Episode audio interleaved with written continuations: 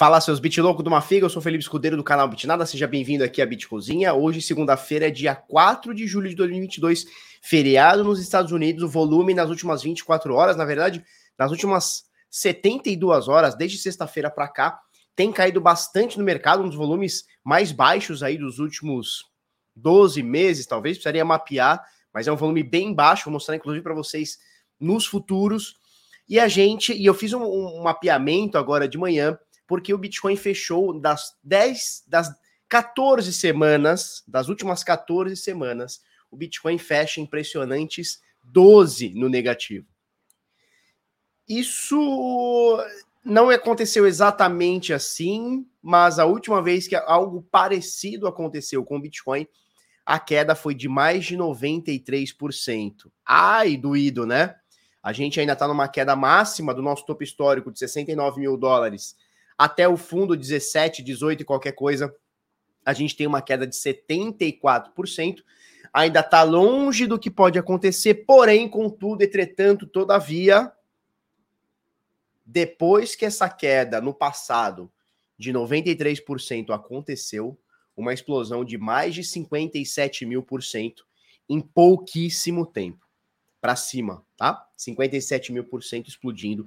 A gente vai mostrar tudo isso e mais um pouco para vocês. Vamos falar de fundo que está quebrando, tá? Muita gente fala assim, não, a gente precisa ter um fundo regulamentado, a gente precisa ter um fundo regulado e tal, tal, tal. E um fundo nos Estados Unidos quebrou, cara. Tá? A 3AC já pediu falência uh, nos Estados Unidos e não vai pagar ninguém, tá? Então, esse lance de estar regulado, não estar regulado, é conversinha para boi dormir. A gente vai falar um pouquinho mais sobre isso, tá?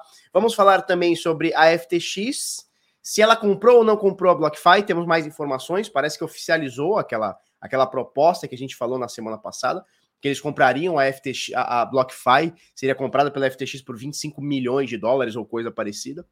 E parece que está oficializada aí a proposta de compra. Possivelmente deve dar jogo aí, tá? Vamos falar também uh, de mais uma empresa, uh, uma corretora que trava saques, depósitos, e vamos trocar uma ideia sobre tudo isso, tá? Para a gente começar, a gente vai adicionar aqui a transmissão, é, a, nossa, a nossa tela aqui, e a gente já vê que tá tudo bonitinho, né? Tudo no verdinho, maravilha, né? Então, Bitica fecha, é, fecha positivo aqui, 2,2% nas últimas 24 horas. Deixa eu pegar meu café, deixa eu ver se tá pronto. Tá pronto.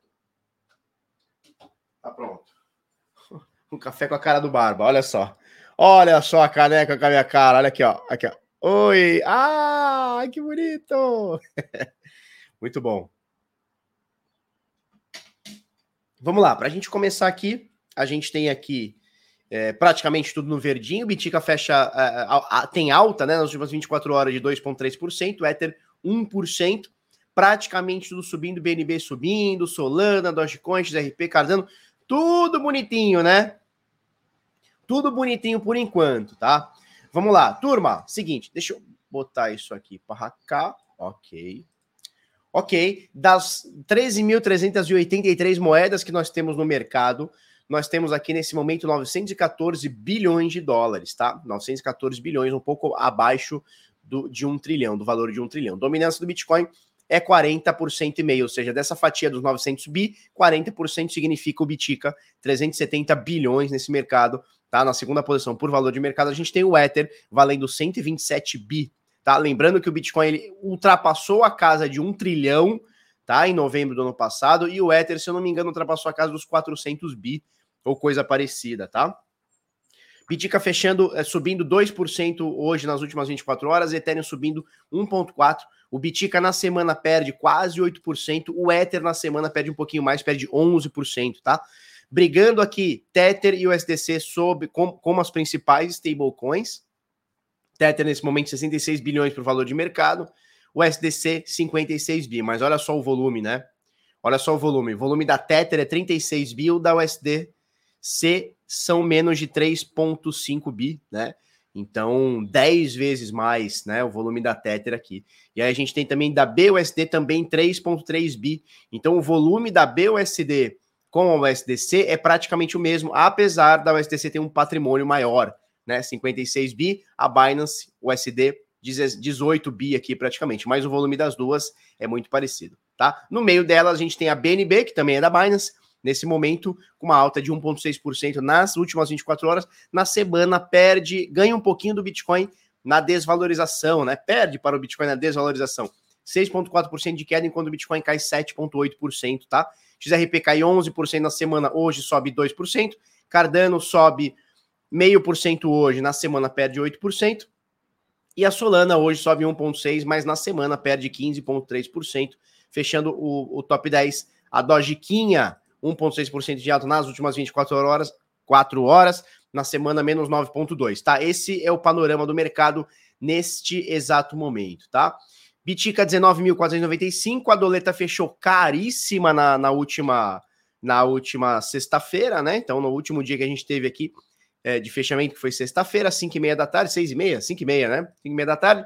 5,33 foi o fechamento do desvalorizado real brasileiro. Com isso, o último preço do Brasil é de R$ 103.852 na LIC, tá? Lembrando que na LIC você pode comprar Bitcoin, pode comprar Ethereum com taxa com taxa baixíssima e você ainda consegue participar da promoção Velozes e Traders. Puta, eu não abri aqui. Peraí que eu vou abrir agora. Eu vou abrir agora. O link tá fixado na descrição, ele tá também. É, ele tá na descrição, tá fixado no, no, no superchat aqui. E você pode participar da Operação Julho Velozes e Traders, tá? É, todas as taxas, deixa eu botar aqui na link, todas as taxas que você comprar e vender dentro da LIC, seja Bitcoin, seja Ether, vão ser devolvidas através de cashback para você. Ou seja, na prática é taxa zero. Tá? Você vai pagar a taxinha ali na hora, ele vai comer ali na hora, mas ele vai devolver para você em real na sua conta, tá? E das 10 pessoas que mais negociarem na LIC em julho, em julho, vão ter um prêmio de até 10 mil reais, tá? Então, o carinha que mais negociar na LIC em julho vai é, ganhar 10 pila. O segundo lugar vai ganhar 5,5, o terceiro 3,5, o quarto 3, o, o, o quinto 2,5, e aí vai descendo até a última, até o décimo, né? A última não, até a décima pessoa que mais movimentou na LIC, que vai levar para casa até 250 reais, tá? Então aproveita, aproveita que o mercado tá mais marasmo, que ninguém quer saber, chance de você ganhar um prêmiozinho aqui é grande, tá? Para você participar da corrida, além de você ter conta na LIC, você tem que entrar nesse link aqui que eu te que tá aqui na descrição e papapá e tem que clicar aqui, quero participar da corrida, tá? Ele vai pegar seu e-mail, tá? É, de cadastro e você vai coisar.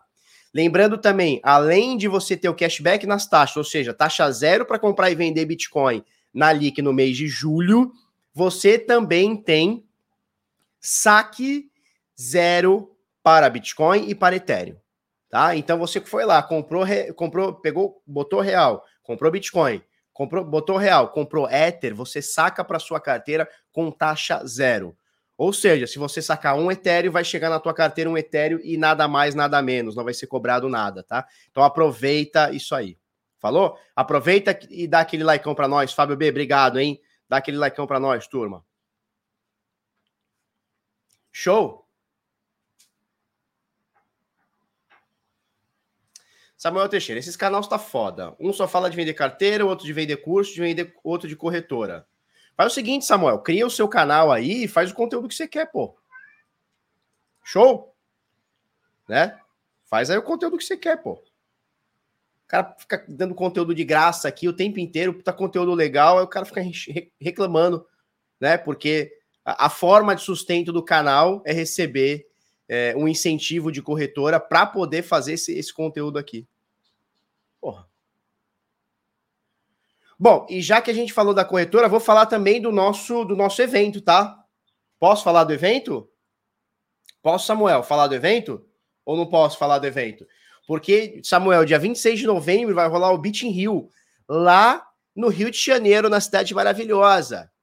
Falou, Samuel? Te convido a ir lá, porque antes a gente estava falando de corretora, né? Agora a gente vai falar do Beach in Rio, que vai ser dia 26 de novembro, lá no Hotel Windsor, tá? Centro de Convenções e Hotéis, e hotéis Windsor, 26 de novembro de 2022. Olha só, já temos alguns nomes confirmados aqui, hein? Marceleta, Caio Vicentino, Rafael Stenfield. Vamos subir, acho que hoje, na divulgação, o Peter, tá? Do, do Ancap Sul Vamos fazer um painel sobre futebol, a gente é, é, sobre futebol na questão de tokenizado, né? Não é vamos falar de porra de futebol, não. Isso aí, isso aí tá tranquilo, isso aí você encontra em outros lugares, né? O que, que a gente vai falar? Sobre tokenização de futebol, né, né, mecanismo de solidariedade, NFTs para times, aumento de receita, como que isso pode impactar um clube de futebol, tá? Então vamos trazer o carinha do Santos, já me confirmou esse final de semana, o carinha do Vasco também, o carinha da sócios.com também está confirmando. Tudo isso vai entrar no site já já, tá? Então teremos palestrantes aqui de alta tarimba. Falou? É isso. Os ingressos já estão à venda, primeiro lote, certo? Primeiro lote. Você clica aqui, ó, adquirir meu ingresso, vai abrir a página aqui do da, da venda do ingresso, tá? Garantir ingresso. E nós temos aqui o primeiro lote sendo comercializado R$ reais Daqui a pouquinho, daqui a pouquinho, esse valor vai subir, hein? Show? Vamos que vamos. Vamos? Santos tomou uma trauleta. Ah, para que sair, cara. Samuel, vai no Beating Rio? Tem que ir no Beating Rio. Primeiro, Samuel, primeira coisa, abre a conta lá na Lick. Primeira coisa. Abre a conta na Lick. Depois, já vem aqui, ó. Se cadastra aqui no Velozes Traders. Depois já vem aqui compra o ingresso do Bitin Rio. Também tá na, tá na descrição aqui, tá? Show! Vamos lá. Como é que fechou na sexta-feira as principais ações do mundo? Que são o S&P aqui, tá? Fecharam no positivo, tá? Os semicondutores aqui fecharam negativo, tá? Mas é, é, é um setor por algum motivo deve ter caído aqui. Não sei se falta de chip, qual que é, qual que é a lasqueira aí, tá? Mas fechou tudo no positivo aqui, basicamente o índice, o S&P inteiro no positivo, né? Com uma ou outra exceção aqui. É, deixa eu abrir para a Dalila aqui, turma, um segundinho, peraí.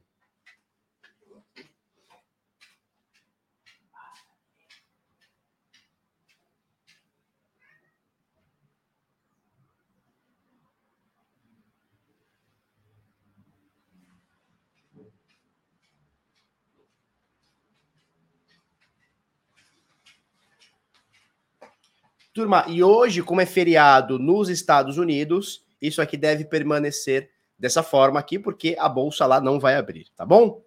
É, o índice de medo e ganância no mercado cripto continua altíssimo no medo, né? Extremo medo. Nesse momento de 0 a 100 está em 14, onde 0 seria o, o máximo do medo, né? O medo extremo, nesse momento 14, tá? Volume nos futuros nas últimas 24 horas baixou bastante, tá? Então a Binance movimentou 10 bilhões nas últimas 24 horas, a, Bybit, a BitGet, desculpa, movimentou 5,7 bi, a Bybit movimentou 3 bi, seguido de OKX e FTX, tá? No caso de volume de, de Ethereum no futuros, né? A gente tem a Binance movimentando 5 bi, 3 bi OKX, Bybit menos de 1 bi, FTX, BitGet aqui também menos de 1 bi aqui, Tá? Esse é o volume nas últimas 24 horas é, do, dos futuros aqui, tá? De, de, Bitcoin e de Ether, tá? Olhando aqui as stablecoins, a gente tem as sete principais stablecoins com o PEG certinho nesse momento, tá? Então, o SDT, o SDC, BUSD, DAI, Frax, TUSD e o USDP, as sete moedas aqui estão com PEG normalzinho. E aí a gente tem a USDN, que está um pouquinho abaixo do PEG, né? Uma stablecoin algorítmica, né? A Neutrino na rede Waves, Nesse momento, perdeu um PEG um pouquinho, está um pouquinho abaixo de 99 centos, 0,988, tá? E o STD, que é a da, a da Reditron, tá 0,991, tá um pouquinho abaixo de um dólar também, mas está aqui por enquanto, tá? São as principais stablecoins do mercado aqui. Tá joia? DeFi Lama, dentro do DeFi a gente tem nesse momento aqui 73 bilhões de dólares. Tivemos um máximo de 240, 250 bi no final do ano passado, nesse momento 73 bilhões de dólares, tá bom? E falando em stablecoins também, olha só, é, o, o, total supply das stablecoins, a gente tinha no, no, no, limite do mercado, ó, olha só, 27 de fevereiro de 2002 e 17 de março de 2022, a gente tinha acima de 99 bilhões de dólares, tá? 99 bi.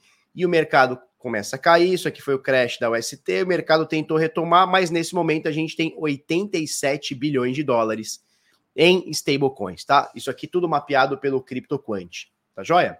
E eu queria mostrar para vocês também como está uh, as procuras. Eu quero mostrar outra coisa aqui também daqui a pouquinho. Deixa eu ver. É isso aqui. É isso aqui. Eu quero mostrar para vocês como está a procura é, pelos termos cripto, né? Os principais termos cripto lá no Google, tá? Então, quando a gente olha aqui em Bitcoin, Ó, vamos expandir isso aqui, ó.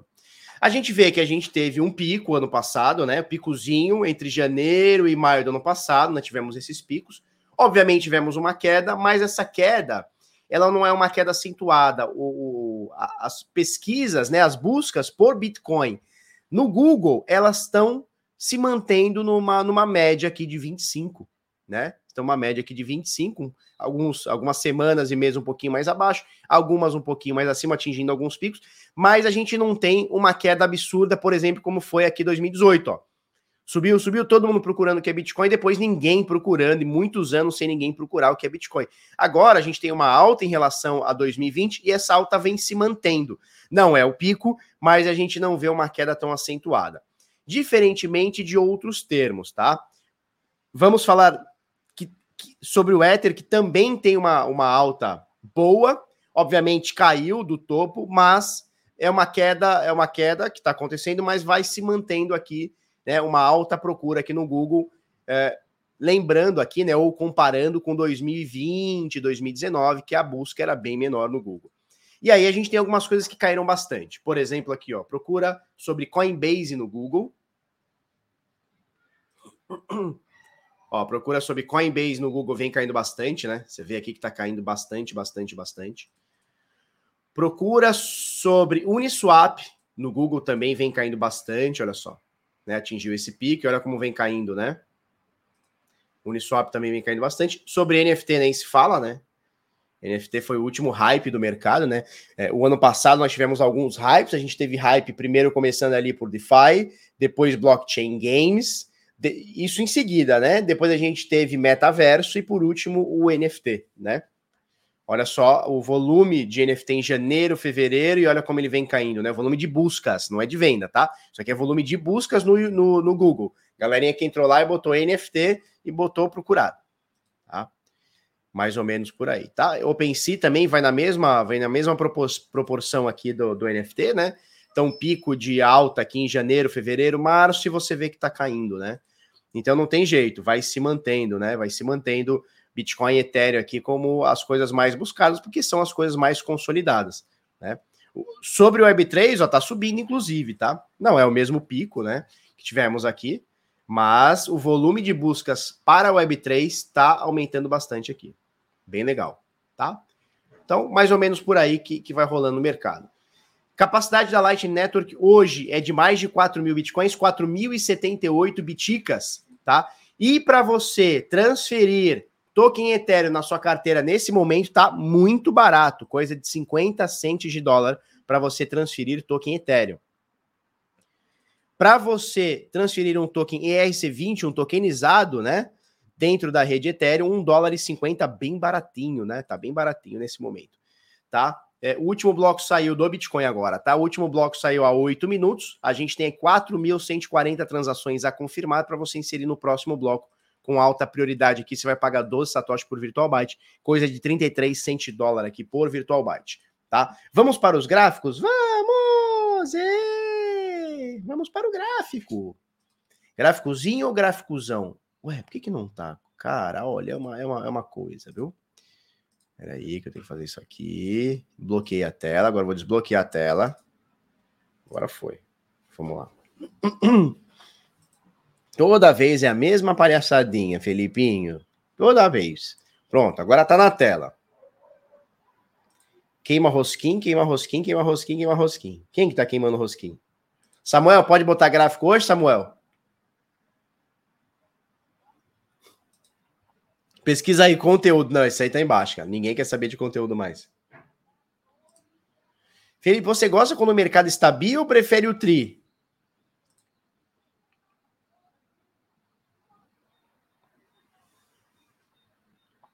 O que vocês estão falando, cara? O que vocês estão falando, cara? Gráficozinho, né? Hoje é o Samuel que decide? Samuel, pode ou não pode?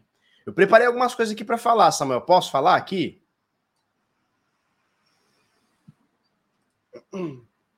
Posso falar, Samuel? Seguinte. Ué. Ih, por que, que não tá pegando a mãozinha aqui?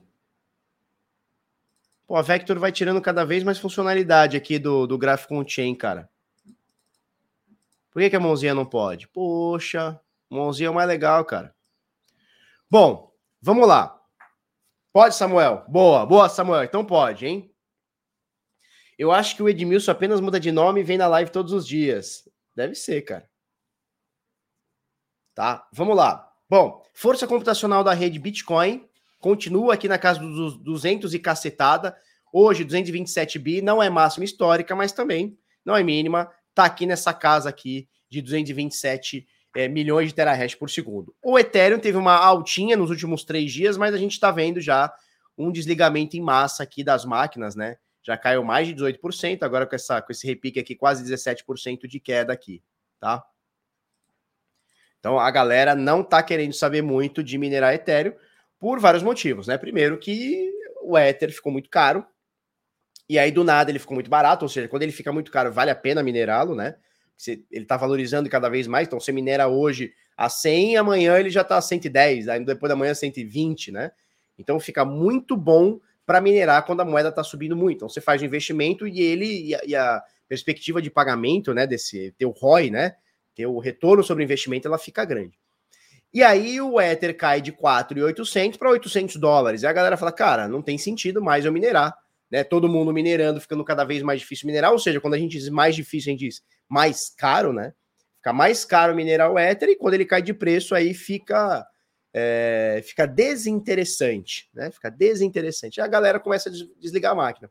Aí fala assim: não, bom, se desligar a máquina, daqui a pouco o preço se ajusta, muita gente desliga, a dificuldade cai, né? E o preço se equaliza. Pois é, sim, se equaliza. O problema é que a gente está aí há 70 dias do da bomba da dificuldade, né? Eu nem sei quanto tempo já faz, porque eles mexem todo dia, cada hora eles, eles vêm com uma, uma data nova, mas enfim, já é um fato que nas próximas semanas ou meses, tá? A gente vai ter essa, essa migração. E o cara falou, cara, vai ter migração, já tá difícil minerar e tal, vou desligar. E é o que vem acontecendo aqui nos últimos dias, tá? Então a gente tem desde este, de, deste pico aqui uma queda de quase 20%, né, na, na força computacional da rede Ethereum, Nesse momento, 17% está acontecendo aí, tá? Está acontecendo aí. Já o Bitcoin se mantém na mesma aqui, desde o início do ano aqui, vai se mantendo acima de 220 milhões de terahash por segundo, tá? Vamos falar dos saldos das, car...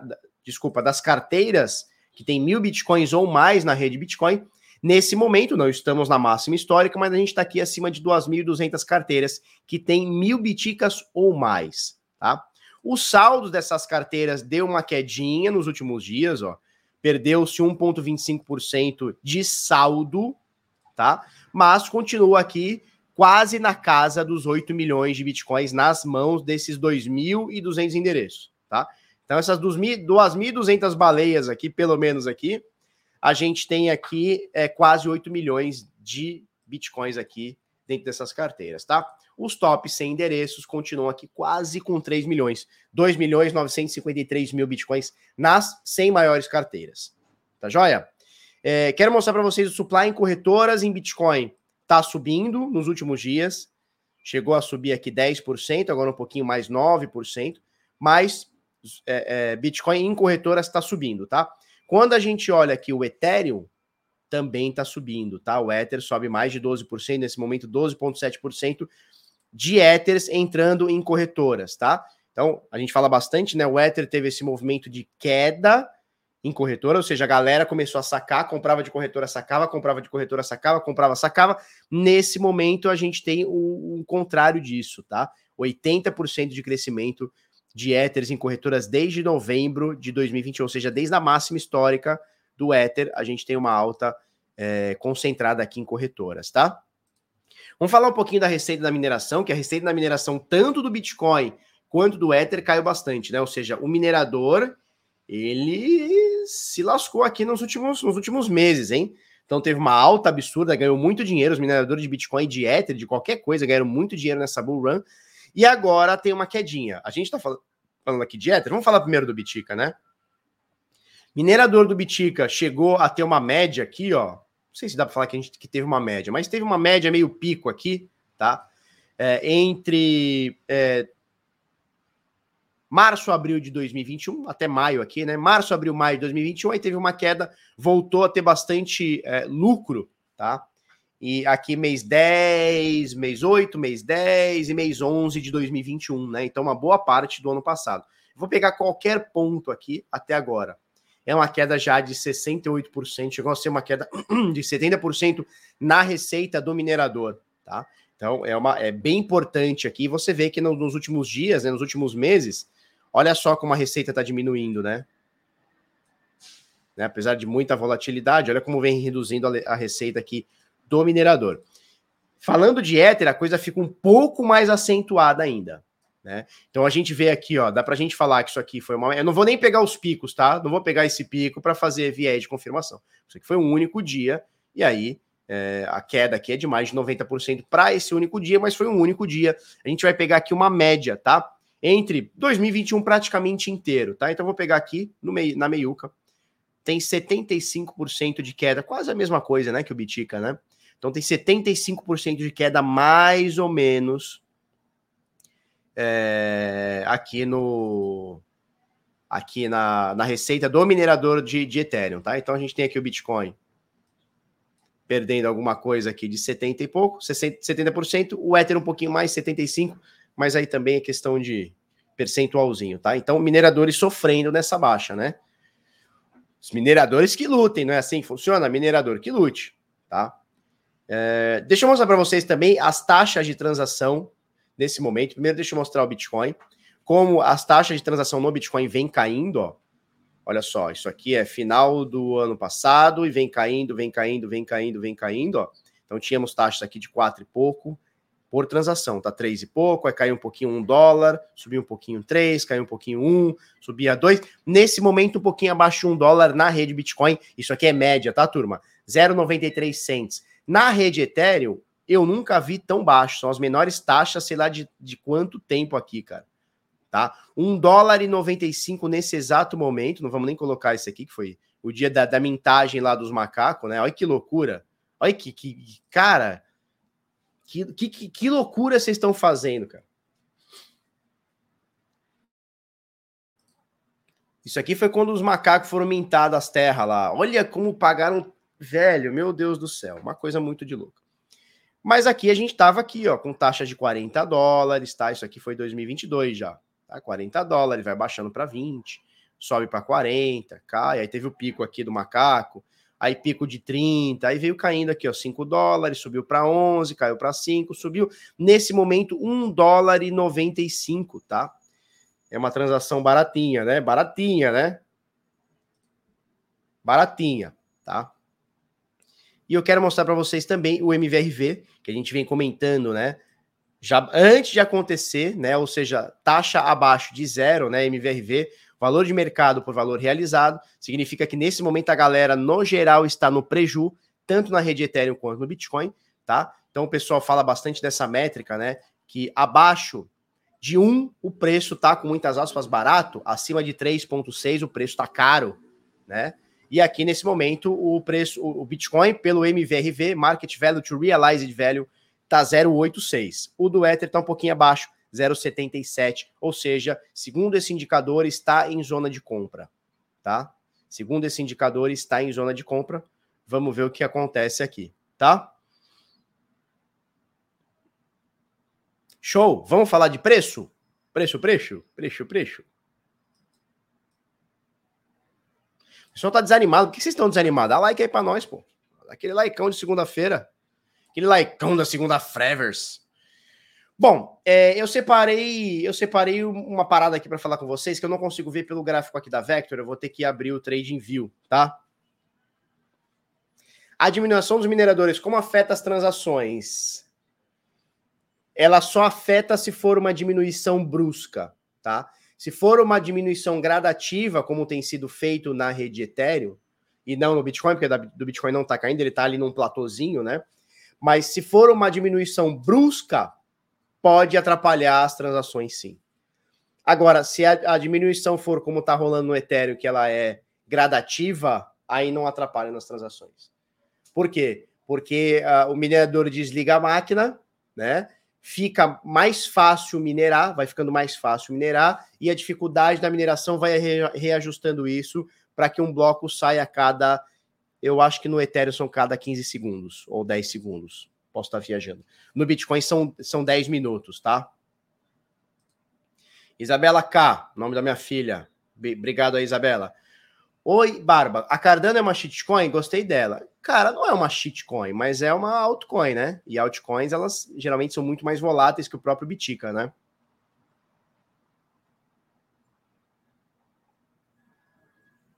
Samuel Beraba. Tá com a máscara do, do, do, do metaverso. Meu nome é Ari e eu não tô nem aí. É, mas é uma pergunta polêmica mesmo, né? Pergunta polêmica. Vem logo Bitin Rio, novembro, hein? 26 de novembro. Vamos que vamos. Vamos que vamos. É isso aí, ela, ela pode atrapalhar por pouco tempo que a rede se ajusta. Ela só atrapalha mesmo se a alta ou a queda for muito bruta num curto espaço de tempo. Saca?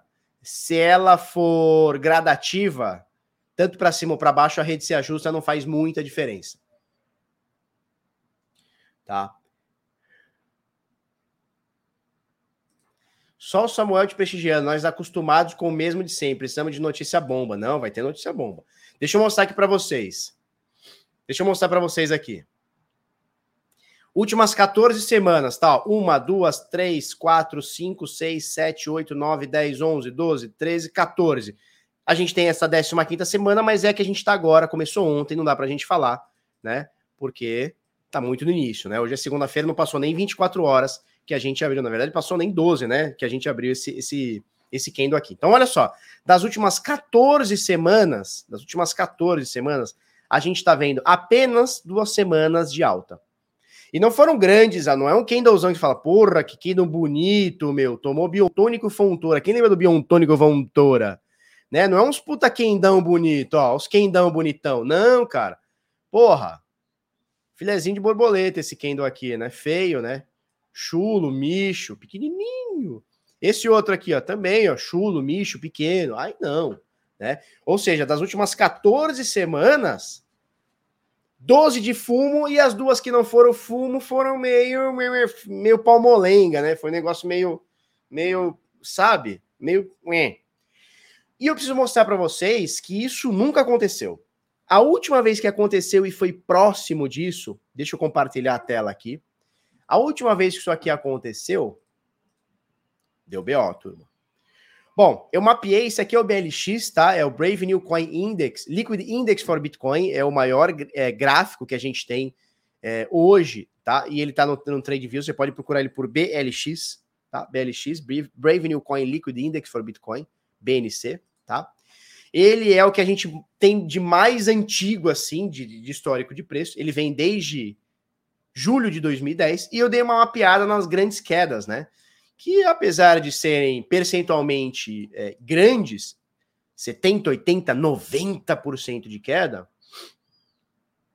nós não tivemos muitas grandes quedas, né? Então, se a gente pegar aqui, ó, olha só, tivemos uma queda aqui, tô dizendo as mais acentuadas, não quedinha. Aqui uma queda grande, aqui outra queda grande, Aqui mais recente, 2018, né? 17, 18, que é uma quedinha. E essa queda nossa agora, né? Então, são poucas quedas para a gente falar assim, caramba, mapeamos, porra, as últimas 200 grandes quedas, os últimos 200 bear markets, né?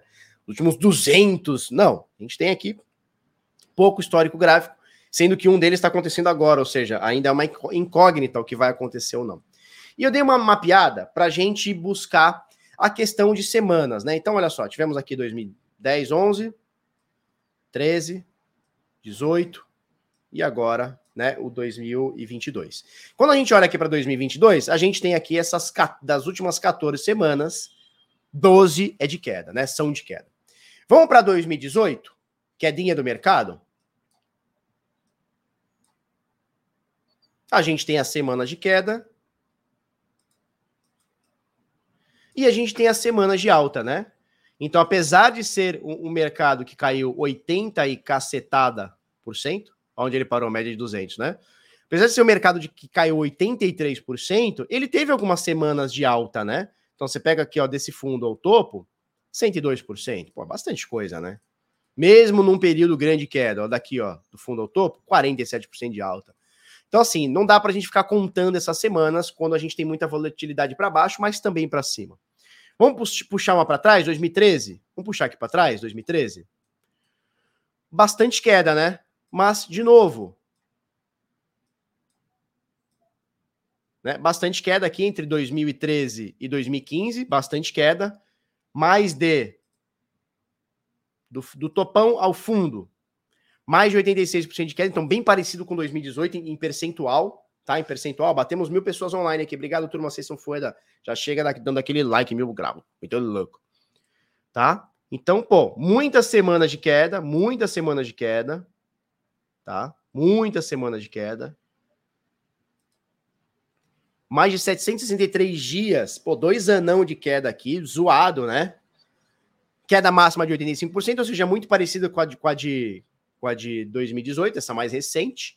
Mas a gente também teve muitas, muitos períodos aqui de alta durante essa grande queda, né? Então, isso aqui eu tô no gráfico semanal, tá, turma? Tá aqui, ó, uma semana, tá? Uma semana. Então, a gente tem aqui uma grande queda, seguida de uma grande alta de mais de 130%. Aí depois uma queda, olha quanta semana fechando no negativo, uma no positivo, tá? Mas olha só, logo a gente tem uma quebra, 90% de alta, né? E aí vai durante toda essa queda aqui, ó. Uma quedona aqui, papapá, 64% de alta. Aqui é a mesma coisa, atinge o fundo, papá, aí ele lateraliza, né? Mais 100% de alta e tal. E aí a gente vai. Ou seja, até agora a gente não tem nada parecido onde nós temos 14 semanas de pura queda, mesmo com duas semanas de alta no meio do caminho. Né? Porque não é uma alta, é, é um cocozinho, né? Um peidinho no meio da queda. É um quedão, ou seja, nenhum gráfico aqui, ó, nenhuma, nenhum é, é, candle aqui de alta, ele supera o candle anterior. Ou os dois de alta superam o candle anterior. Ou seja, queda, né? Majoritariamente queda. E aí a gente vem aqui para o histórico 2011, abril de 2011, onde o Bitica sai de 0 cent de dólar, de 1 um cento de dólar, desculpa, sobe 308 mil por cento vai até 31 dólares, incrível, incrível, a subida incrível do Bitica, né? Em 33 semanas, um pouquinho mais, né? umas 40 semanas, aqui, quase um ano aqui, 231 dias, o bichão me sobe 308%. E aí, bichão, absurdo, né? 308 mil, não é 308%, não, desculpa. Não é, não é 308%, não, é 308 mil por cento. Ele sai de um cento de dólar e vem para 32 dólares aqui, 31 dólares. Beleza. E aí o, o Bitica, ele amarga o seu primeiro bear market e ele sai de 32 dólares, ele volta para 2 dólares. Você não está ouvindo errado, não. Em 2011, essa bagaça valia 2 dólares. Você não está ouvindo errado, não. Não é 2 mil dólares, não é 20 mil dólares, é 2 dólares. 1, 2. 0, 1, 2. 2 dólares o equivalente a 10 reais, um pouco mais de 10 reais, vai, 10, 11 reais aí, vai. 12, sei lá, 15, 20, sei lá quanto tá um real hoje. E aí, a gente tem uma queda de 93%, quase 94%, ou seja, praticamente zerou, né? Ele sai de 32 dólares para 2. E aí a gente vai contar os candles aqui. A gente vai contar os candles aqui, porque nós temos algo bem parecido, tá? São, obviamente, são mais do que 14 semanas, ou seja, mais do que as 14 semanas atuais do Bitica hoje. Então a gente tem aqui muito mais semanas, mas no meio do caminho, a gente teve aqui, ó, uma, duas, três, quatro, cinco, seis, sete, oito semanas de queda, e logo a gente teve uma alta de praticamente 100%, ou 91%, quase 100%, né? Quase dobrou o preço. Então aqui interrompe-se dentro dessa queda gigantesca, tá? Quando a gente fala dessa queda gigantesca, a gente está falando de uma queda de 93%, que durou 154 dias, 22 semanas, meio ano, né? Um pouquinho menos de meio ano, cinco meses, né? Foi até rápida, né? No, acentuada em percentual, mais rápida em questão de tempo, né? 93%, plau, o cara foi dormir, quando voltou, plau, menos 93%. Mas no meio do caminho teve uma, uma quebra aqui. Então teve uma alta de 100% no meio do caminho, né? Então ele bateu 13 dólares, foi para 6, voltou para 11. Então quase 100% aqui e voltou a cair. Então a gente vai começar a contar depois dessa queda, ó. Tá? uma, duas, três, quatro, cinco, seis, sete, oito, nove, dez, onze, doze, treze semanas. Estamos bem parecido com o atual, tá? Daqui até aqui são 13 semanas, desse vermelhinho aqui, tá? Desse vermelhinho para cá, já são 13 semanas de queda. Ela fala assim, pô, Felipe, mas são 13 semanas já vindo de queda. Sim. O Bitica atualmente também, ó. São 13 semanas, mas já vínhamos de queda, né? Então, olha só. Isso aqui é momento atual, tá, turma? As 13 semanas da morte aqui do, do Bitica. As 14 semanas, né, aliás, da morte aqui do Bitica, mas já vinha de queda. Só que por que eu não vou contar isso tudo? Eu poderia estar contando todas essas semanas? Poderia, mas, pô, dentro desse, dessa paradinha toda, a gente teve algumas altas boas, ó, de 33 mil dólares para 46, uma alta de 40%. Né? Então, não vou contar tudo isso aqui, eu vou contar as mais acentuadas, né? Onde a, a, os candles verdinhos, ou seja, o, as semanas que fecharam no positivo, elas são quase que inexistentes aqui no meio. Elas são só uma variação aqui no meio. A mesma coisa que acontecia com 2011, olha só. 2011 não é assim, ó? Opa. Teve um quedão, aí teve 100% de alta, né? Ó, teve esse quedão, Aí teve uma alta, a gente anula essa contagem, tá? E aí eu começo a partir daqui. E a gente tem três semanas muito parecidas. Bom, a notícia. Vocês querem a notícia boa ou querem a notícia ruim primeiro? A boa ou a ruim? Falar ruim primeiro, né?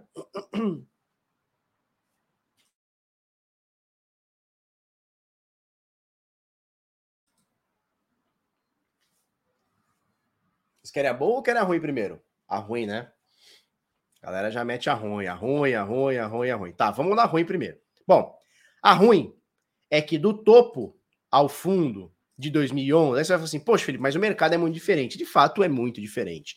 Não dá para a gente fazer comparações de 2022 para 2011, né? Não, o mercado é totalmente diferente, tá? É capaz de um carinha que tem uma mão um pouquinho mais pesada aqui hoje tá aqui no chat com a gente, derrubar o mercado. Se operasse com o volume de hoje aqui, derrubasse o mercado ou aumentasse o mercado, tá? Em, em valor dolarizado, né? Então, assim, é um mercado muito diferente, muito mais consolidado, tem muito mais corretoras, ele é muito menos suscetível a grandes baleias, né? Ou seja, grandes mineradores da época é, dumparem ou pumparem, é muito diferente. Mas a notícia ruim é essa queda aqui, ela chegou a 93% tá? Ela saiu de 32 dólares para 2. Falando de dólar, é, não dá para a gente comparar. Porém, percentualmente falando, é muito possível, né? Na queda passada a gente já perdeu 84. 84 para 93, não dá para a gente dizer que não pode acontecer. Acho difícil, mas essa é a notícia ruim. Do topo ao fundo, 93% de queda. Como estamos hoje? Estamos longe disso ainda, porém aquele longe que tá ali, né? Tá ali, né? já temos uma queda de 74%. Tudo bem, para 93% ainda falta bastante, mas não descartemos. Agora, vocês querem a notícia boa?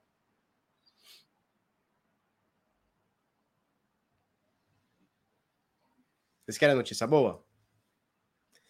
A notícia boa é que depois que ele sofreu esses 93% de queda, ó, a alta foi absurda até o próximo ciclo de baixa. A alta foi de míseros 56.200%. Exato, Daniel. Traduzindo, dá para cair mais? Dá. Tô dizendo que vai. Dá para cair mais? Tá. Depois que o mercado virou dessas 14 semanas de queda, esse um anão de queda muito louco aqui do Bitica, 56% em dois anos. 56 mil por cento, desculpa, 56 mil por cento nos próximos dois anos, 742 dias. Um pouquinho menos de dois anos, né? 56 mil por cento. Não é 56%, que já seria muito bom em dois anos. Não é 56%. 56 mil por cento. Essa é a notícia boa. Pode acontecer? Pode acontecer. E assim, eu tô pegando a última alta antes de vir queda. Eu não tô botando ao topo histórico, não. Se for pro topo histórico, filhão, Aí o negócio fica muito bruto, né? Aí o negócio fica muito bruto. Aí são 3 milhões e 398 mil por cento. Aí, aí não tem nem o que falar. Não, tô pegando até a próxima alta.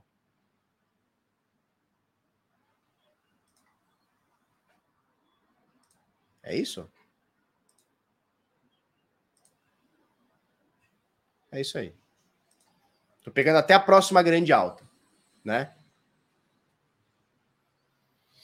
Vamos ficar ligado nisso. Vamos ficar ligado nisso. Tá? Quis trazer esse estudo aqui para vocês. Vamos voltar lá para o Vector para a gente falar de preço atual e eu quero falar de Ethereum também. Bom, então falamos aqui semanal, né? Nas últimas semanas aqui, menos 74%. Últimas 14 semanas, 12 de queda aqui. Vamos voltar para o gráfico diário, né? A gente tem um, um precinho aqui paradão nessa mesma. Então, entre 20, 21, 22 até os 18 aqui, ele está punhetando aqui dentro. Tem muito que fazer, esperar. Média de 21 está aqui, oferecendo resistência. Ele mal está conseguindo chegar perto. E a gente sabe, né, como é que funciona. Se o preço do Bitica não chega à média, a média chega ao preço do Bitica, né? Mais ou menos assim que funciona, né? Se o preço não chega à média, a média chega ao preço. Então a média de 21 está caindo, média de 200 também está caindo bastante aqui, tá? A média semanal, vamos voltar lá para o semanal. Tá aqui um pouquinho acima do preço, tá na casa dos 22, o Bitica tá em 19, tá? Pode estar tá dando compra isso aqui, vamos esperar ver o que acontece, mas pode estar tá dando compra isso aqui, caso ele volte para a média de 200, ou seja, caso ele, ele mostre força, ó, aconteceu aqui nas últimas vezes, te mostrou no gráfico lá do BLX, esse gráfico aqui ele não tem histórico todo, né? Mas a média de 200 ela, ela vai oferecendo força de suporte, tá? Nesse momento é um pouquinho abaixo, mas Pode acontecer, tá? Então, é mais ou menos por aqui. No diário, vamos voltar para o diário lá, daily. Tem muito o que falar, lateralização, né? O volume vai baixando. Cara, o volume de. Eu tava olhando o volume de sábado. Sexta-feira teve um volume alto até. Sábado, domingo e hoje, no início do dia, cara, o volume tá bem devagar, né? Bem, bem, bem devagar. Ou seja, a galera tá o preço vai diminuindo e vai, vai lateralizando, né? Ele diminui, diminui, diminui. Muita gente compra, vende futuros e tal. Quando o preço começa a ficar numa faixa de preço, o volume cai drasticamente, né? Então, aqui também o volume deu uma bela caída, ó. Aqui no patamar anterior, aqui dos 30 mil dólares, né? Deu uma bela caída. Aí aqui o volume explode, explode, explode aqui também, e aí volta para um platôzinho. Ninguém quer saber, ninguém faz nada, porque o preço não movimenta, né? O cara não compra e vende quando o preço está lateralizado. O cara compra e vende quando dá o desespero. Que, ai meu Deus, o preço está subindo, vou comprar. Ai meu Deus, está caindo, eu vou vender. Mais ou menos assim o sentimento da galera, né? E o Ether não é diferente. Também mal consegue chegar à média de 21. Média de 200 aqui no azulzinho caindo para 2,600. Preço do Ether, 1.080 agora, chegou a bater 870 doletas. Nesse momento também, lateralizado aqui, com pouquíssimo volume, lateralizado entre 1.200 e 1.000 dólares aqui. Esperar ver o que acontece. Média de 200. Se o preço não vai à média, a média, desculpa, de 21, tá? Se o preço não vai à média, a média vai o preço e vai fazendo força de resistência. Não tá legal essa parada toda, tá? Não tá legal. Vamos pegar uma, uma, vamos pegar duas altcoins aí, turma. Vocês sugerem a gente dar uma olhadinha em duas altcoins? Vamos pegar duas alts, alts. Vídeos interessantes. Barba, falar do fork Vasil da Cardano, começou a testar ontem, vai estourar, o que acha? É, tive dando uma lida bem por alto, bem básica.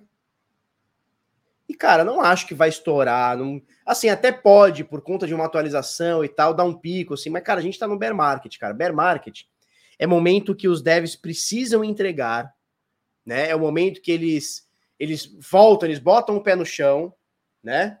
Eles param com esse negócio de preço e euforia e eles voltam a entregar. Ou seja, é o momento que os caras trabalham. É o momento do cultivo. Quando a gente fala que é o momento do cultivo, não é só para você, investidor, para eu, investidor. Ah, eu vou lá, vou comprar minha moeda e tal, espero que daqui um, dois, três anos o negócio explode. Não, para eles também é o momento do cultivo. Agora eles vão cultivar, eles vão deixar as blockchains mais robustas para que no próximo ciclo elas sejam notadas e tenham algum diferencial competitivo. Né? Então agora meio que tudo tá no mesmo balaio. Entregar qualquer coisa agora, em questão de preço, tanto faz como tanto fez. Pode até ter uma alta em dois, três, quatro dias, uma semana, depois volta tudo, porque o mercado tá no momento de fazer lucro, de realizar lucro. Não é nem realizar lucro, porque agora ninguém realiza mais lucro, né? Realizar as posições. A galera agora tá realizando. A galera agora tá realizando, não tem muito jeito. Então agora é o melhor momento para os devs é, prepararem para o próximo ciclo, que eu acredito que pode ser o próximo ciclo, pode ser um super ciclo. Eu acho que a gente pode arregaçar tudo, inclusive o Bitica, principalmente o Bitica. Dependendo do Bitica. Essa é a realidade, né? Você sabe disso. Altcoins só vão arregaçar a depender do Bitica.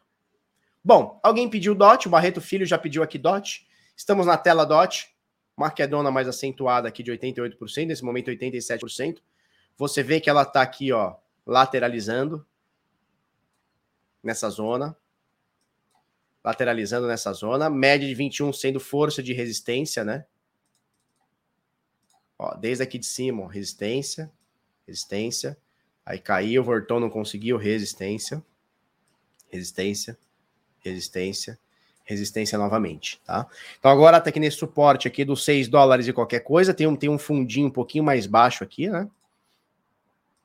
Tem um fundinho aqui um pouquinho mais baixo, então tá no 6,70, 6,30 e vamos esticar isso aqui pra gente ver, ó. Olha só, essa zona de preços é o topinho de 2020, né? É o topinho de 2020.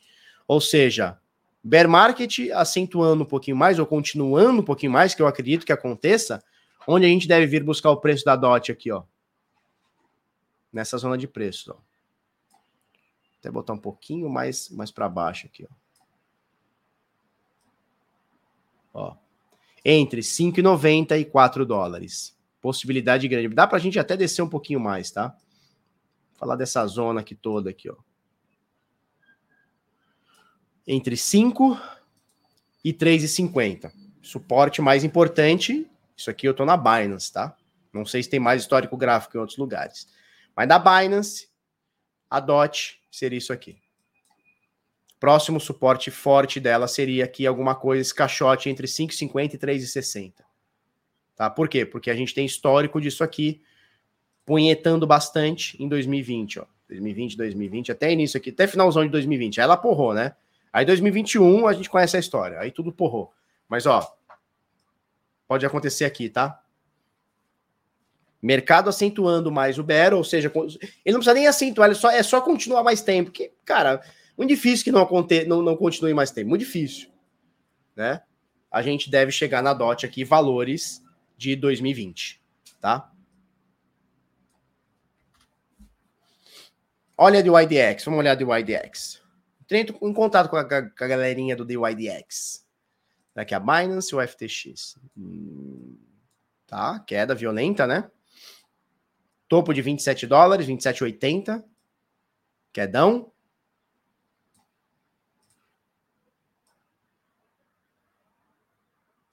E quedão. Token de governança, a gente fala sempre, né? Token de governança. Queda de 96%. Aí tem uma alta de mais de 60%, rompendo a média de 21. Ele, por que que, por que que tá acontecendo isso aqui? Notícia, né? Qual que foi a notícia? A do IDX, ela tá indo também para blockchain, se eu não me engano, é da Cosmos. Se eu não me engano, posso estar falando besteira, mas ela tá indo para Cosmos. Ela tá acabando com o mercado spot, o que eu acho ruim. Gostava mais dela com o mercado spot, ela tá indo só para mercado futuro ou perpétuo, né, que é o futuro que não expira. Gosto menos, gosto menos. Gostava mais da DYDX quando tinha o mercado spot e o mercado futuros, né? Acho que deveria ter os dois, ou seja, para você fazer trade ali dentro, seria perfeito. Já não tem mais, ou, ou tá para tirar. Eu li alguma coisa que vai tirar. Se já tirou, não sei, né? Então, é, DYDX é a corretora de trade descentralizada, ou Web3, chame como quiser. Eu prefiro chamar de Web3 do que descentralizada. Eles se autodenominam descentralizada, mas eu prefiro chamar de Web3, ou seja, sem KYC, tá? É, é a principal corretora sem KYC para uh, trade. Trade, quando eu digo trade, é trade mesmo. É trade com ferramenta OCO, ordem limit, ordem oco, ferramental para trade. Não é só trade no sentido de swap, de troca, né? Que daí seria Uniswap, né? Seria Uniswap. Mas não é sobre isso que eu tô falando, é trade mesmo, tá? Eles tiraram, estão tirando o mercado spot, o que eu acho ruim, e vão focar só no mercado futuros. Tá tudo bem. Às vezes é a estratégia dos caras lá, enfim, sei lá por quê, mas dá para deixar, se eu não me engano, dá para deixar sim. A notícia boa é que eles sairiam, não é que sairiam, né? Eles funcionariam também numa rede mais barata que não a Ethereum, né? Porque a rede Ethereum tá muito cara. Ah, tudo bem, hoje tá barata, barata, né? Um dólar e tal, para você transacionar e tal. Legal. Mas mesmo assim é caro, né? Mesmo assim é caro. Mas uma rede Cosmos, que se eu não me engano é a rede que eles estão entrando, é, seria muito mais barato. Seria centavinho de centavinho. Aí a coisa começa a ficar mais interessante. Mas fiquei triste quando eles é, anunciaram que vão tirar o mercado spot. Fiquei bem triste. Eu falei, puta, que bosta, cara. Agora que tá vendo com uma rede mais barata para a gente poder fazer um tradezinho, vai ter, vai tirar mercado spot.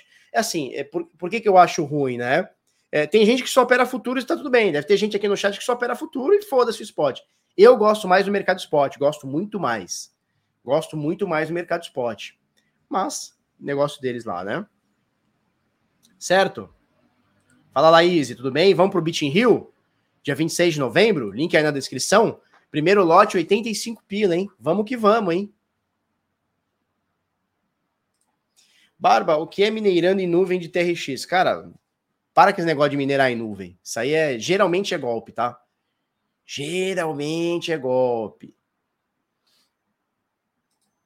Felipão, desde a criação do Bitica, creio que ele nunca passou por uma crise financeira mundial, tipo que ocorreu em 2008. Não, ele foi criado a partir de 2008, né? Ele foi criado a partir da crise, né? Creio que esse será o grande teste dele do mercado cripto. O que acha? Eu acho que sim. Eu acho que esse vai ser um, um grande teste. Tá? Fernando Gonzaga. Felipe, comparando com o passado, a má notícia é que a queda do Bitcoin para 15k. Calmas, calma. E a boa notícia é que a alta de 56 mil por cento indo a 8,5. 8 milhões e meio. Você acha que no mercado atual o Bitcoin pode ir acima de um milhão? Acho que pode, mas não é assim de um dia para o outro, nem de um ano para o outro, tá? Não acho. Não acho que é assim. Bitcoin pode ir para cima de um milhão? Pode. Só que para isso acontecer, os governos vão ter que imprimir tanto dinheiro, mas tanto dinheiro, mas tanto dinheiro, que o dinheiro não vai valer mais nada. Ele já não vale, ele vale cada vez menos, né? O dinheiro que eu digo, o dinheiro de papel. Ele vale cada vez menos. E eu acho que os caras vão ter que imprimir muito dinheiro para a gente chegar em um milhão. Isso deve acontecer, mas não vai ser assim nos próximos 10 aninhos, não, tá? Não acho que seja. Aí é que tá, né? Quanto vão valer esse um milhão? Aí é, essa é a grande questão. Porque assim, se esse mesmo milhão comprar, né? Esse mesmo milhão de dólares comprar o que se compra hoje é uma coisa. Agora, se valer um milhão, só que esse dinheiro compra metade, é a mesma coisa que 500 mil, né? Mais ou menos, a grosso modo, né? O Brasil está imprimindo 44 bilhões já. É, cara, vai depender muito, muito, muito, muito de quanto, quanto dinheiro vai ser impresso no mundo, né? Quanto dinheiro vai ser impresso no mundo. Tá? O Bitcoin sobe mesmo com os bancos centrais de países ricos subindo juros? Não é o que está acontecendo, Francisco. Não é o que está acontecendo. Os bancos centrais estão subindo juros, principalmente o Banco Central Americano, né? O Fed, o Federal Reserve. É, o Banco Central Americano está subindo juro, o preço do Bitcoin está caindo. Né? Por quê? Porque o apetite ao risco está diminuindo. Tem um monte aqui no Brasil, né? Tem um monte de, de produto já pagando 14, 15% ano, né? Na renda fixa. E aí você tem 14, 15% ao ano, com muitas e muitas e muitas aspas seguras, e você vê o Bitica caindo 70%, o que o cara faz? Ele tira de Bitica e vai botar numa renda fixa. Não vou julgar esse cara, não, cara. O cara vê o mercado inteiro caindo e fala assim: puta, vou pegar um aninho, dois aninhos, três aninhos, cinco aninhos de queda, vai saber quanto tempo, um mês, não sei. Cara, deixa aqui na renda fixa aqui, deixa um aninho aqui, de boa, 14% a mais. Em quatro, cinco anos eu dobro o meu dinheiro, o mercado tá em crise. Uh, deixa, deixa meu dinheiro paradinho aqui, é o que o cara pensa, entendeu? Ó, o Kiko da famíliazinho. Bom dia. Já vale mais de 100 milhões de pesos colombianos. Caramba, o Bitica?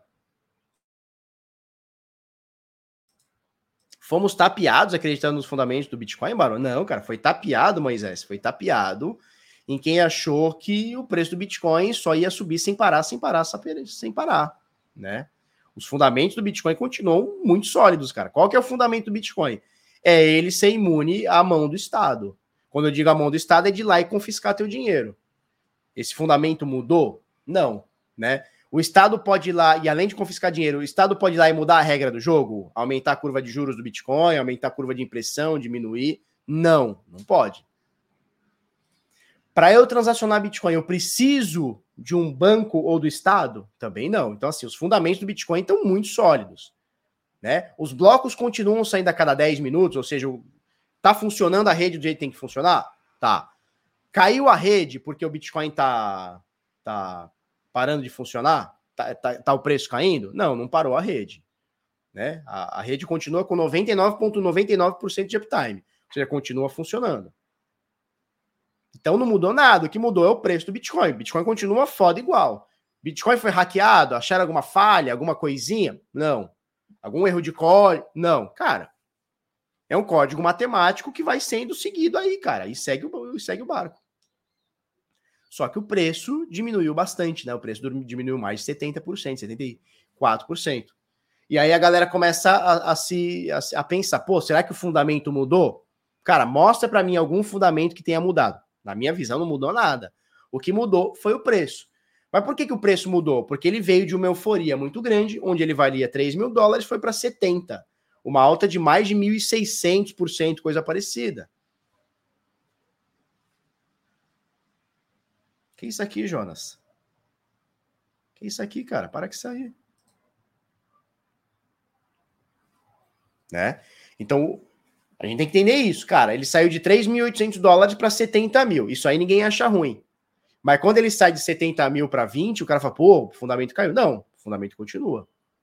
O Pentágono achou falha. Eu botei no meu, no meu é, Telegram uma, um artigo rebatendo todas as, não vou dizer mentiras, mas inverdades, né? É, a, porque o que, que o Pentágono fez? Ele pegou um monte de conceito e deu uma. O que, o que governos adoram fazer, né? Ele deu uma misturada deu uma misturada nos conceitos ali, deu uma embaralhada e falou algumas coisas que não é que são mentira, mas é, não são verdade.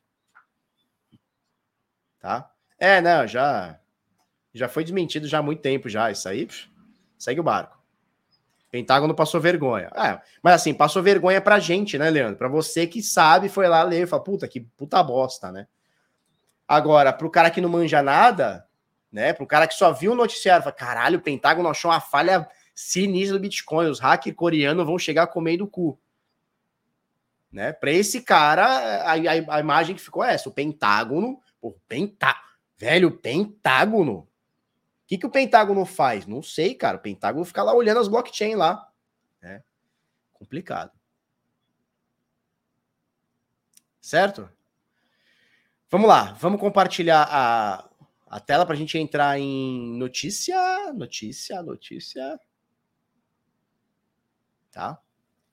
Vamos lá. Bom, Vector Pro, se você quiser testar esse programa por 30 dias grátis, link tá aí na descrição, tá bom? Você te, testa aí por 30 dias grátis, tá joia? Vamos lá. Fundo Hedge de cripto Three Arrows Capital pede falência nos Estados Unidos decisão ocorre dias após a liquidação do fundo ter sido determinado pela Corte das Ilhas Britânicas, tá? Então a 3AC protocolou hoje, que na verdade foi dia 1 de julho, foi sexta-feira, tá? Eles protocolaram é, uma, um pedido, segundo a Bloomberg, tá? O pedido de falência em Nova York. A liquidação do fundo havia sido pedida pela Justiça das Ilhas Virgens Britânicas após o não pagamento de 650 milhões à plataforma de negociações Voyager, é assim que fala Voyager, é isso? Voyager. A insolvência do fundo já era especulada pelo mercado há semanas, então a 3AC não conseguiu pagar um dos credores aqui, chegou para o Estado e falou: opa, tô aqui, tô aqui, me protege, um beijinho para vocês que botaram dinheiro aqui, uh! é mais ou menos assim. E aí o que acontece? É... Primeiro que todo mundo já sabia que a, que a 3AC estava insolvente, era só uma questão de tempo, e o que, que eles fazem? Eles vão para o guarda-chuva do Estado, agora o que é normal, né? O que as empresas tendem a fazer. Só que aí abre uma outra discussão, que a discussão é o seguinte: bom, eles estão nos Estados Unidos, eles estão pedindo falência nos Estados Unidos, ou seja, é uma parada regulada, regulamentada, ó o Bitcoin subindo, hein? 19.700. Tá subindo, tá chumbindo, meu, tá chumbindo. Vamos ver se não é só uma chumbida, né, um voozinho de galinha ou se é uma, ou se é, né? A gente não sabe. Mas vamos lá. Aí o cara fala assim: não, o Bitcoin precisa ser regulamentado, porque se o Bitcoin for regulamentado ou tiver nos Estados Unidos, que é um lá o buraco é mais embaixo, é, a gente não vai ter problemas como a Atlas Quantum em 2018, como o GBB em 2018. E aí a gente vê essa notícia aqui, que a 3AC, que está lá nos Estados Unidos, pegou bilhões e bilhões e bilhões e bilhões da galera, acho que foram mais de 10 bi, se eu não me engano, no, no topo do mercado, são mais de 10 bi, e o cara simplesmente quebrou a banca, né? Tava muito alavancado em shitcoin, pouco Bitcoin, pouco Ether, muita shitcoin, quer dizer, isso aí, qualquer moleque que entrou agora no mercado cripto sabe fazer. A diferença é que o moleque, quando quebra, quebra o capital dele, da família dele e tal. E o, e o fundo aqui se julga fodão e nada, né? Já, eu postei até já no Instagram já. Parece que os caras acharam que os donos, né? Ou sei lá, o CEO, a galera toda lá do, da 3AC, pegava dinheiro da galera e comprava jatinho, comprava. Jatinho não, desculpa, comprava iate. O cara comprava iate para impressionar o próprio investidor. Então ele pegava o dinheiro do investidor, comprava iate, chamava o próprio investidor para andar no iate para mostrar como um negócio ia, né? Então ele ia se impressionando, né? Então, mais ou menos por assim, por aí, nada muito diferente do que a gente imaginou, tá? Ó, a 3 assim prestou grandes quantias de fundos de vários credores de criptomoedas, entre os quais BlockFi, Celsius, Babel Finance e o Voyager Digital, mas não conseguiu quitar os pagamentos. Vários desses credores interromperam os resgates de seus clientes ou precisaram de linhas de crédito estendidas para enfrentar as dificuldades de liquidez, ou seja, fumo, né? E aí, em consequência disso, a gente tem a Voyager Digital, que congela negociações, depósitos, saques, recompensas e culpa o calote da 3AC. aí que maravilha. Olha como é que funciona. A Voyager Digital, que é uma corretora, ela pegou o seu dinheiro, né? Aí ela pegou esse dinheiro, jogou para a 3AC, né? Ela pegou o dinheiro do investidor que estava lá fazendo trade lá, comprando negócio, né? Então você foi lá, botou seu dinheiro lá na corretora para fazer seu trade, comprar sua cripto, papapá, papapá. Eles pegaram e falaram: nossa, nossas hot wallets e cold wallets estão cheias de dinheiro. Nós vamos deixar parado ou vamos trabalhar? Vamos trabalhar! Né? Overnight! Uh! Aí eles pegaram o teu dinheiro, mandaram para cá, e quando aqui parou de pagar, eles chegaram para o cliente e falaram: gente, quebramos. Olha que, olha que chato, olha que coisinha ruim, olha que probleminha. Quebramos. Então vamos ter que segurar o saque, vamos congelar as negociações, depósitos, saques e recompensas, porque a outra empresa que você não tem nada a ver, a empresa que você não tem nada a ver, deu calote na gente. E assim funciona o mercado. Cascateado, cascateado. Isso. O cara acorda um dia, segura o pinto e fala assim: ih, falimos! Aí você fala assim: tá, beleza que vocês faliram. Se vocês quiserem pegar o dinheiro de vocês e alavancar, tá tudo bem. Mas o meu dinheiro, né? O investidor tá pensando, o meu dinheiro? O que eu botei lá para fazer trade? É, os caras falam, é. E na caruda ele falou assim: olha, é, é culpa do outros caras lá, hein? Qualquer coisa, meu, vai lá buscar os caras lá, tem nada a ver com isso. Então, assim, é alavancagem em cima de alavancagem. Tá tudo bem você alavancar com o seu dinheiro. Você pegar o seu dinheiro e alavancar e quebrar, cara, vai chorar na cama sozinho e você foi responsável pelo que você fez, tá tudo certo. Se ganhou, você é foda, se perdeu, você, você é um bosta. É assim que funciona e tá tudo bem. Agora, você pegar dinheiro do monte de gente que nem sabe que tá puta, que tá lá, aí é, aí é sacanagem. Aí é sacanagem. Tá? Então, Voyage Digital congela negociações, depósitos, saques, recompensa e culpa calote. Vamos falar sobre cascata? Vamos! Bom, primeiro, temos a Celsius, que a FTX desistiu de negociar a aquisição da Celsius. Então, eu não sei até onde a FTX ela está querendo dar uma de boa samaritana, né? Um de bom samaritano, no sentido de eu estou aqui para ajudar o mercado. É, eu não sei onde eles estão querendo dizer assim, ó, estamos poderosíssimos, cheio de caixa, cheio de, de amor, né? Lembra daquela música? Lá vem o negão, cheio de, cheio de paixão, te pegar, te pegar. Eu não sei se a FTX quer, quer dizer que tá, tá muito por cima da carne seca, não sei, tá? Qual que é a deles. Ou se de fato eles estão querendo comprar as coisas barato. O problema é, Tá comprando coisa que não que não se sustenta? Não faz muito sentido. Então, olha, olha só. A FTX, Exchange de Criptoativos, desconsiderou adquirir a empresa de empréstimo Celsius, né? Segurar a batata quente eles não querem. Então eles estavam considerando fornecer suporte financeiro a Celsius em troca de aquisição da empresa, mas a negociação não deu certo. A desistência veio após a FTX examinar a posição financeira da Celsius, onde descobriram um déficit de um bilhão no balanço da empresa. Um bi, cara. Um bilhão de dólares. As informações foram apresentadas pelo The Block. A FTX disse que, devido à situação da empresa, Celsius não havia perspectiva de cooperação, ou seja, o buraco aqui é muito grande. E aí eles formalizaram o acordo para a compra da BlockFi, que a gente falou na sexta-feira, que eles teriam pago 24 milhões, né, 25 milhões de dólares. Fala, nossa, que barato. Não, não é que barato, é que é 24 milhões mais a trolha toda, né, mais a dívida toda que a BlockFi tem é, devido a emprestar dinheiro para quem não vai pagar, né? Então, assim, é complicado, né, bichão? Complicado. Então, a BlockFi, eu quero saber qual que é o modelo de negócio da BlockFi, que eu não conheço até agora. BlockFi está com, é, com é, saques travados, a Celsius também tá, a Voyager também tá e a 3AC também tá. Uh! Né? E eu vou te falar, a 3AC todo mundo falava mó bem, não, porque é, é, Venture Capital. Os Venture Capital, cara, o que é um Venture Capital em cripto? Fecha o olhinho, ó, vem aqui, fecha o olhinho, bota aqui top 10 para baixo, Unido Unité, e bota o dinheiro no monte de shitcoin. Nossa, é os fundos de capital de risco. Pô, capital de risco faço eu. Porra, ó, quanto louco não tá aqui, não tá no, no, capital de risco aqui, ó. Comprando Algorand, comprando Tetafil, comprando Frax, comprando Tesos, Internet Computer. Isso aí você não precisa de fundo, não, bichão. Isso aí você mesmo faz. Faz Unidunité aqui, né? Sorteia, faz um sorteio. Ó, faz um nominho num papel das, das 100 moedas aqui do top 100. Faz um papel, num papel, recorta eles, bota num saquinho, joga para cima, pega 12 vai achar um monte de tranqueira. Essas 12 aqui, você investe e fala assim, cara, os fundamentos, porque, porra, adoção, blá, blá. aí fica embasando lá um monte de coisa lá. É isso que os caras fizeram, cara. Os caras estavam cheios de Luna. Os caras estavam cheios de Luna, cheio de Solana, cheio de coisa que caiu 90% já. Exato, Leandro. Sabe onde não tem saque travado? Na minha carteira, exatamente, cara. Exatamente. Só trava se você perder a senha. Exatamente. É isso aí, parcelo mais. É isso aí. Se é pra fazer merda, faz sozinho. Mas eles eram os foda, né? Não, que a gente pega o seu dinheiro aqui, é Venture Capital. Fundo de capital de risco. Porra, tá nome invocado, né? Brockfire. Não, não é um nome invocado?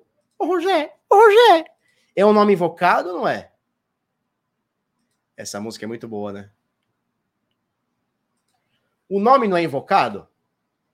Não, eu não tinha nenhuma posição que caiu 90%. Ou seja, ainda assim somos melhores que a 3AC, né?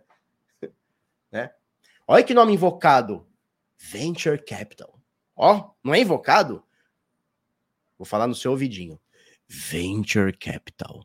Só de falar, você fala, caralho, porra, deve ser, os caras devem ser invocadão, né? Deve ficar um monte de nerd assim, olhando os fundamentos no atrás de um computador, uma mesa com 300 analistas, né? Olhando, né? Onde vai botar o fundo, o, o capital de risco da galera. Vamos olhar todas as métricas da blockchain. No final das contas, é meia dúzia de Zé Ruela, meia dúzia de Zé Ruela, que faz unidunité e faz, nossa, isso aqui, isso aqui tá bonitinho, isso aqui tá, tá, tá, tá. É isso. Só conheço Ace Ventura, detetive de animais. Só tem menos conteúdo que a 3AC. Exatamente. Parece banda de metal, Venture Capital. Será? Parece?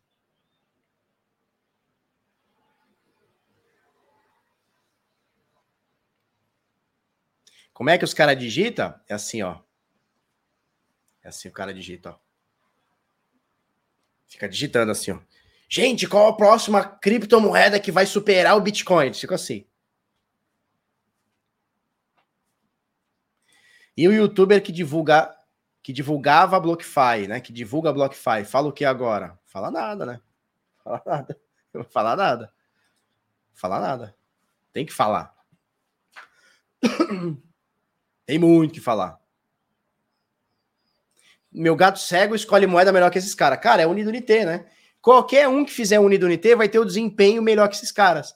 Qualquer um que fizer Unido Unité que não tenha é, é que no Unidunité não tenha caído a terra no meio, teria um desempenho melhor que esses caras. Né? Bom, então a BlockFi tá, formalizou a compra, né? A FTX formalizou. Eu tô um pouco com o pé atrás na FTX. Eu não sei se eles vão fazer todos esses, esses acordos, né? Essas compras, porque eles falaram, batendo, não, vamos comprar Celsius, vamos salvar o mercado já tiraram o corpo fora, né? E é a mesma coisa aqui da BlockFi. Aí fala assim: não, mas pô, eles avaliaram o balanço e viram que é muito preju. Mas precisa avaliar a porra do balanço para ver que é preju, caralho? Precisa? Tá na cara. O nosso quebrou com bilhões de clientes. É claro que falta muito dinheiro. Então eu não sei até onde a FTX quer dar uma de. Ó, estamos com muito dinheiro e somos os salvadores da paz. Eu não sei até onde eles querem. Onde isso tudo é marketing. Vocês, entenderam o que eu tô querendo dizer? Eu não sei até onde isso é marketing, onde é de fato os caras querendo é, injetar dinheiro aqui para comprar alguma coisa que, entre aspas, pode ser comprada barata, né? Tá? Então, o CEO da BlockFi, Zach Prince, anunciou que formalizou acordos definitivos que poderão levar a venda da empresa FTX, para a FTX US. Tá? O acordo agora fica sujeito à aprovação dos acionistas da empresa, que devem estar tomando um fumo nervoso, né? Já sabem que vão se fuder lá nos Estados Unidos se eles não pagarem a galera. Então é melhor vender, né?